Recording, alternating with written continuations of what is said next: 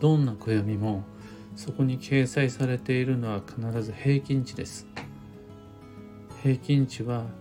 自分との間にズレがあるものなので自分仕様のカスタマイズが不可欠になります。おはようございます。有限会社西企画西俊久です。運をデザインする手帳有機暦を群馬県富岡市にて制作しています。有機暦は毎年9月9日発売です。最新の2023年度版は現在販売中。放送内容欄のリンクをご確認ください。でこのラジオ「聞く暦」では毎朝10分の暦レッスンをお届けしています。本日は月に一度の東京鑑定会につき今頃は電車の中なので録音での配信となります。そんな今朝は「すべての暦にはカスタムが必要」というテーマでお話を。暦とは日本で暮らす人にとっての全国共通の平均値というか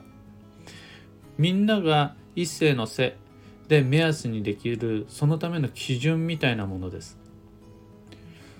それがあるから北海道から沖縄までみんなが今日始める上での足並みを揃えることができます。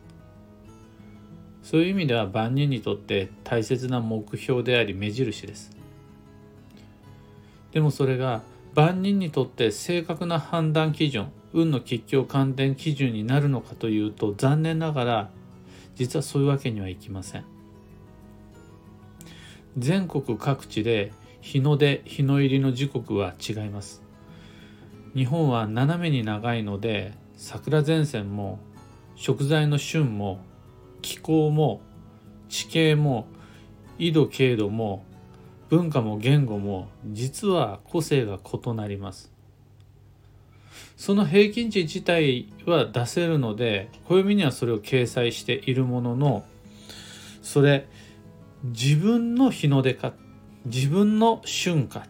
自分にとっての自分固有のオリジナルの習慣かルーティンか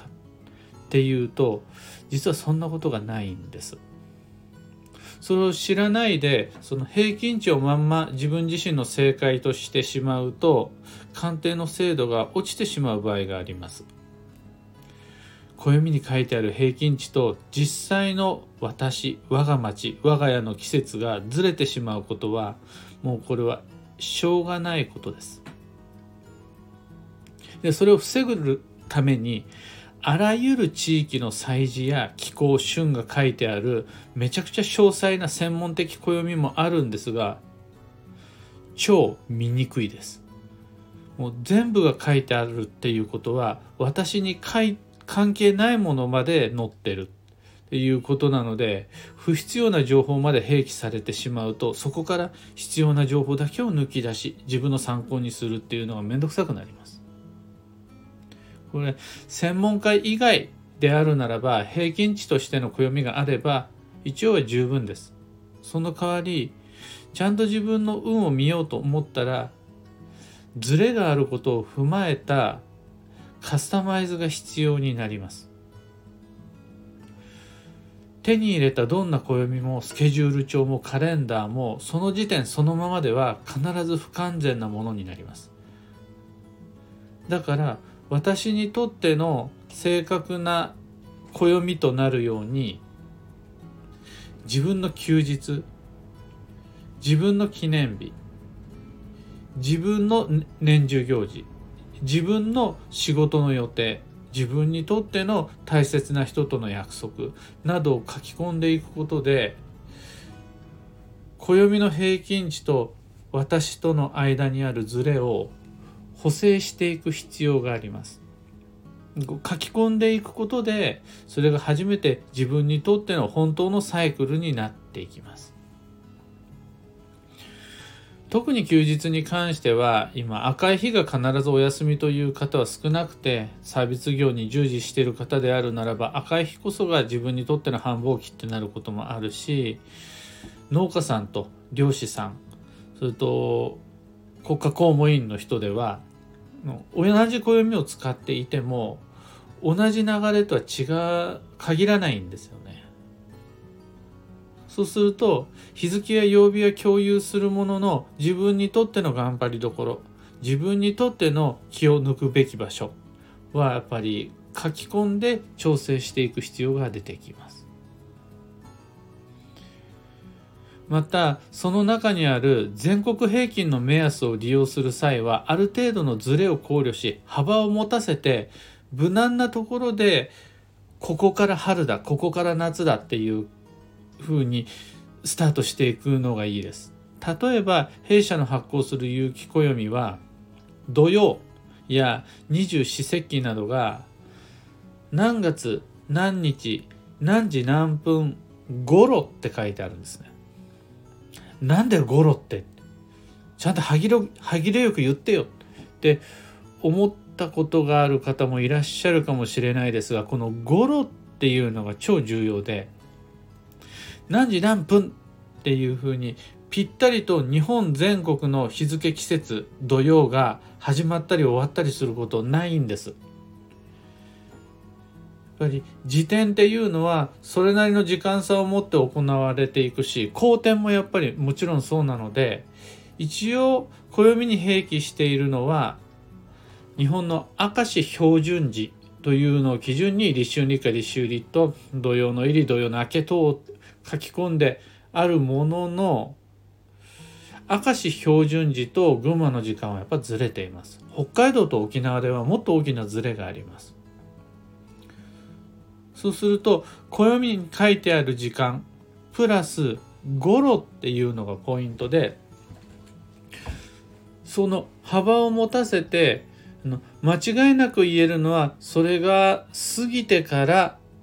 春が始まる夏が始まる。それが過ぎてから土曜が始まる。みたいな感じでちょっとゆとりを持った行動計画を立てることができると平均値でビタッとスタートゴールを決めてしまうより実はいい加減に見えてより精度の高い鑑定ができるようになります。いずれにしても暦っていうのは自分のためだけに制作された私固有のものではないみんなが使っているみんな共通の目安であるでこれをより暮らしの中に上手に取り入れようと思ったら私の予定私のサイクル私にとっての季節これを書き込んでいくことでカスタムして自分仕様に精度を高めて基地となります。今朝のお話はそんなところです。ヒントを見つけてもらえたら、配信終了後、いいねのボタンを押してもらえると嬉しくなります。2つ告知にお付き合いください。1つ目が有機講座、有機暦ユーザーのためのオンラインサロン、運をデザインする暦ラボに関して。ラボは暦の知識を共有、交換するコミュニティです。どこかで誰かから押し付けられた吉凶に対する不安、疑問は一人で抱えずラボで共有解決解消していきましょう2つ目の告知が開運ドリルワークショップ2023に関して。開運ドリルはこれまでに177名178名か。の方が受講してくださっています。皆さんありがとうございます。2023年2月3日までまだまだご視聴可能だし、こっからがより具体的な未来デザインの本番なので、気を抜かず、またどんどんどんどんと書き込みを進めていきましょう。料金は2500円。豆まきを終えるまでが開運ドリルのチャンスです。サロンもドリルも詳細のリンク先は放送内容欄に貼り付けておきます。さて今日という一日は2023年1月25日水曜日冬の土曜9日目です9日目っていうのは土曜がおよそ18日っていうことを考えると折り返し地点ちょうど手前ぐらいです。今日で土曜の前半戦が終了。でここで気を抜いてしまわずにもしも慎重さちょっと失いかけているんであるならそれ取り戻して改めて気を引き締めてまいりましょう。幸運のレシピはコロッケ。じゃがいものフライ料理が基地です。だからコロッケだけとは限りません。フレンチフライやハッシュドポテト。もいいし土曜保険で贅沢ポテトチップスとかねじゃがりことか買ってるんなら今日はありです。今日のキーワードは復習過去をおさらいする。その心は見直しやき直し念のためのおさらい最重要事項の再確認